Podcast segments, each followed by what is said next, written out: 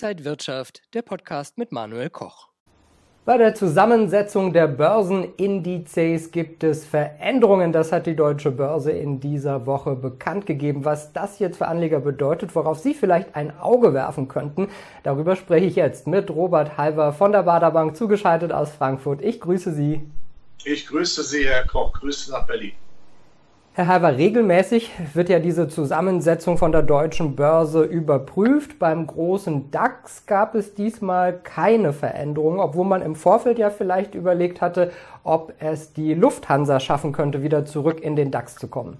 Ja, Lufthansa war ein heißer Kandidat. Lufthansa hat ja einen wunderbaren Turnaround hinter sich. Sie musste ja vor einigen Jahren noch vom Staat gerettet äh, werden wegen Corona. Das ist alles zusammengebrochen, aber mittlerweile läuft ja alles wunderbar. Sitzplatzfaktoren hoch, die Auslastung ist hervorragend. Auch in Asien ist man gut wieder mit dabei, aber es hat nicht geklappt. Es fehlte das Quäntchen Glück, um dabei zu sein. Aber man muss sagen, der Septembertermin, der naht ja auch und da spricht einiges dafür, dass sie wieder in DAX aufsteigen, in DAX 40. Es macht ja auch durchaus Sinn, denn da können sie den Sommer noch einigermaßen mitnehmen, das gute Geschäft. Ich denke, und dann wird es auch funktioniert haben. Lufthansa gehört einfach in den DAX. Ja, jetzt mache ich keine blöden Witze über Höhenflüge und so weiter, aber vielleicht freuen sich ja auch ein paar Unternehmen, die jetzt in den MDAX kommen. Und zwar aufgenommen werden die Werte vom Wirkstoffhersteller Evotec. Das war erwartet worden. Und dann der Abfülllagerbauer Krones und die Software AG und dann noch die Shop Apotheke, die ein Rebranding vornehmen wird und sich bald Redcare Pharmacy nennen wird. Sind da für Sie Überraschungen dabei? Es gibt das eine Kriterium bei der deutschen Börse, die Marktkapitalisierung.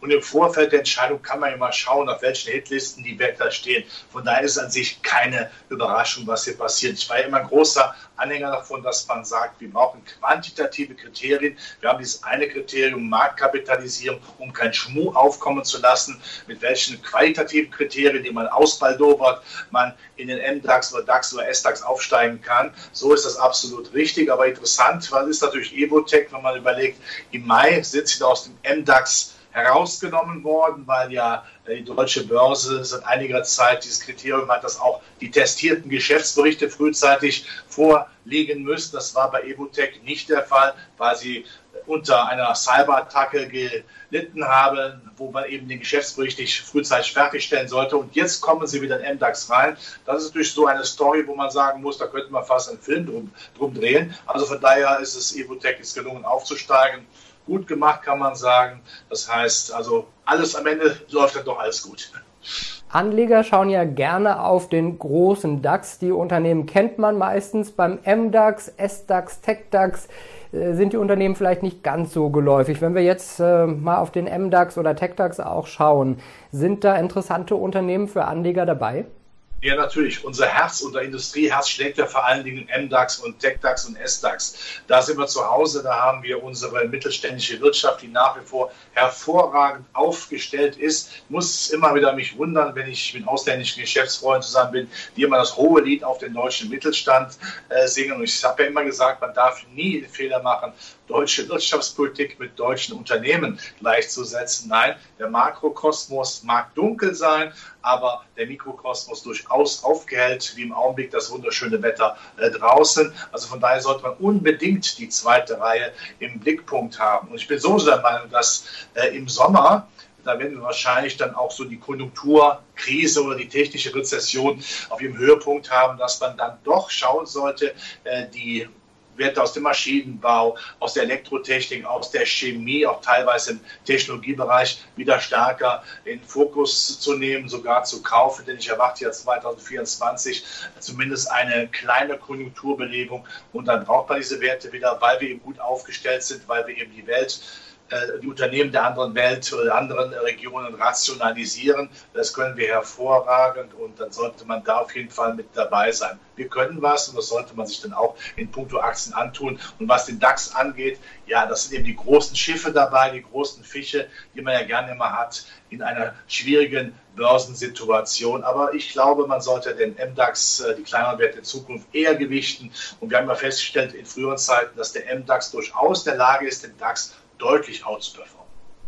Ja, beim DAX bekommen wir natürlich sehr häufig Unternehmensnachrichten von den großen Konzernen. Beim MDAX vielleicht nicht ganz so viel. Wie kann ich denn als Anleger herausfinden, welche Unternehmen da interessant sind? Ja gut, man kann sich ja über die tausendfachen Finanzplattformen informieren. Äh, es ist ja immer wichtig, wenn man die Unternehmen mal drauf hat, wie es so schön heißt, dann kennt man sich auch aus, ist ja kein Hexenwerk. Natürlich ein DAX, die 40 Werte in aller Munde, die kommen ja teilweise auch in die öffentlich-rechtlichen Nachrichten, aber äh, die kleinen Werte sind die feinen Werte. Und kleinen Feinwelt, die muss man ein bisschen dann aussortieren, ein bisschen analysieren, da muss man ein bisschen Kernearbeit machen, aber wenn man das dann weiß, dann kennt man auch die Meriten, die sie äh, durchaus haben. Also sollte, die Mühe sollte man sich antun. Äh, wir hatten ja vor Corona durchaus eine Phase, wo der MDAX lange den DAX outperformt hat und wenn man auch sich vor Augen führt, der DAX hat ja vor kurzem ein neues Allzeithoch, da ist der MDAX ja noch weit von entfernt, etwa 27 Prozent. Also das heißt, da wäre noch Potenzial. Wenn die Chinesen ihre Corona-Krise dann über überstanden haben, wenn die Amerikaner wenn die, die FED dann äh, in die Zinssenkungsfantasie zum Ende des Jahres geht, die ja frühzeitig gespielt wird. Und wir kennen ja alle, und Sie kennen das ja auch, sind auch halbe Amerikaner sozusagen, haben ja oft genug auf dem New Yorker Parkett gestanden. Dann wissen Sie ja, dass man bestehende Kredite relativ schnell in günstigere Zinsen ummodeln kann, ohne Vorfälligkeitsentschädigung. Das bringt die Wirtschaft auf Vordermann. Das hochgerechnet für die gesamte Weltwirtschaft hilft natürlich dann auch den Exportwerten und Industriewerten der zweiten Reihe in Deutschland. Wenn wir wieder auf den großen DAX schauen, dann hat man, hat man so das Gefühl, dass er jetzt wieder so seitwärts läuft, immer noch auf hohem Niveau bei rund 16.000 Punkten. Aber viele erwarten eigentlich einen Rücksetzer jetzt im Sommer. Wie sehen Sie die Lage für den DAX? Ja, diesen Rücksetzer erwarten viele seit Ende des letzten Jahres. Wenn ich überlege, was für dieses Jahr prophezeit worden ist, ein Horrorjahr, ist offensichtlich nicht so gekommen.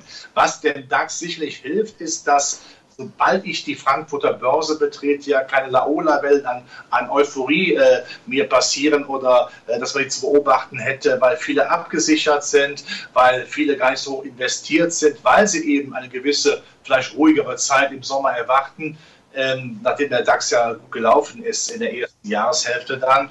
Ja, und weil auch nach wo die Krisen da sind, die Chinesen mit ihrer Corona-Krise oder die Amerikaner mit ihrer unsicheren Zinspolitik. Ähm, das mag ja sein, dass der Markt auch mal nach unten gehen sollte, aber ein Crash erwartet ich nicht. Dafür ist einfach die Stimmung nicht gut genug zu. Ja, also die Kontraindikatoren der Absicherung sprechen dagegen, dass wir dramatisch einbrechen. Und da bin ich der Meinung, sollte man, wenn der Markt dann mal etwas nachgibt, durchaus in die geeigneten Werte, gerade die zyklischen Werte, nachkaufen. Denn äh, auch das muss man immer wieder sagen, Herr Koch. Man möge mir doch bitte mal mit Vehemenz und Überzeugungskraft erläutern, wie die Alternative ist. Natürlich sehe ich, dass Festgelder mehr Rendite bieten. Natürlich sehe ich auch, dass der eine oder andere äh, Staatspapier Deutschland und Europa mehr Rendite bietet. Aber nach Inflation, was bleibt denn übrig? Das ist die entscheidende Frage. Das war eine rhetorische Frage. Dann schaue ich doch lieber in vielversprechende Aktien, die die Zukunft von 2024 frühzeitig spiegeln. Also wenn die Stimmung gar nicht so schlecht ist, wie könnten sich denn Anleger jetzt für den Sommer und die kommenden Monate aufstellen?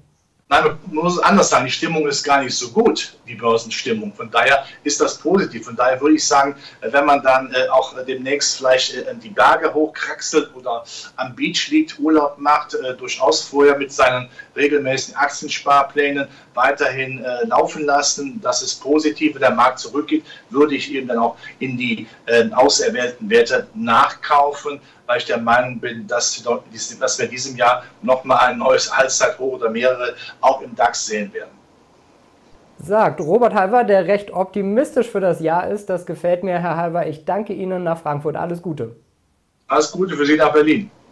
Robert Halver von der Baderbank war das und ich danke Ihnen und euch, liebe Zuschauer, fürs Interesse. Bleiben Sie gesund und munter. Bis zum nächsten Mal. Alles Gute. Und wenn euch diese Sendung gefallen hat, dann abonniert gerne den Podcast von Inside Wirtschaft und gebt uns ein Like.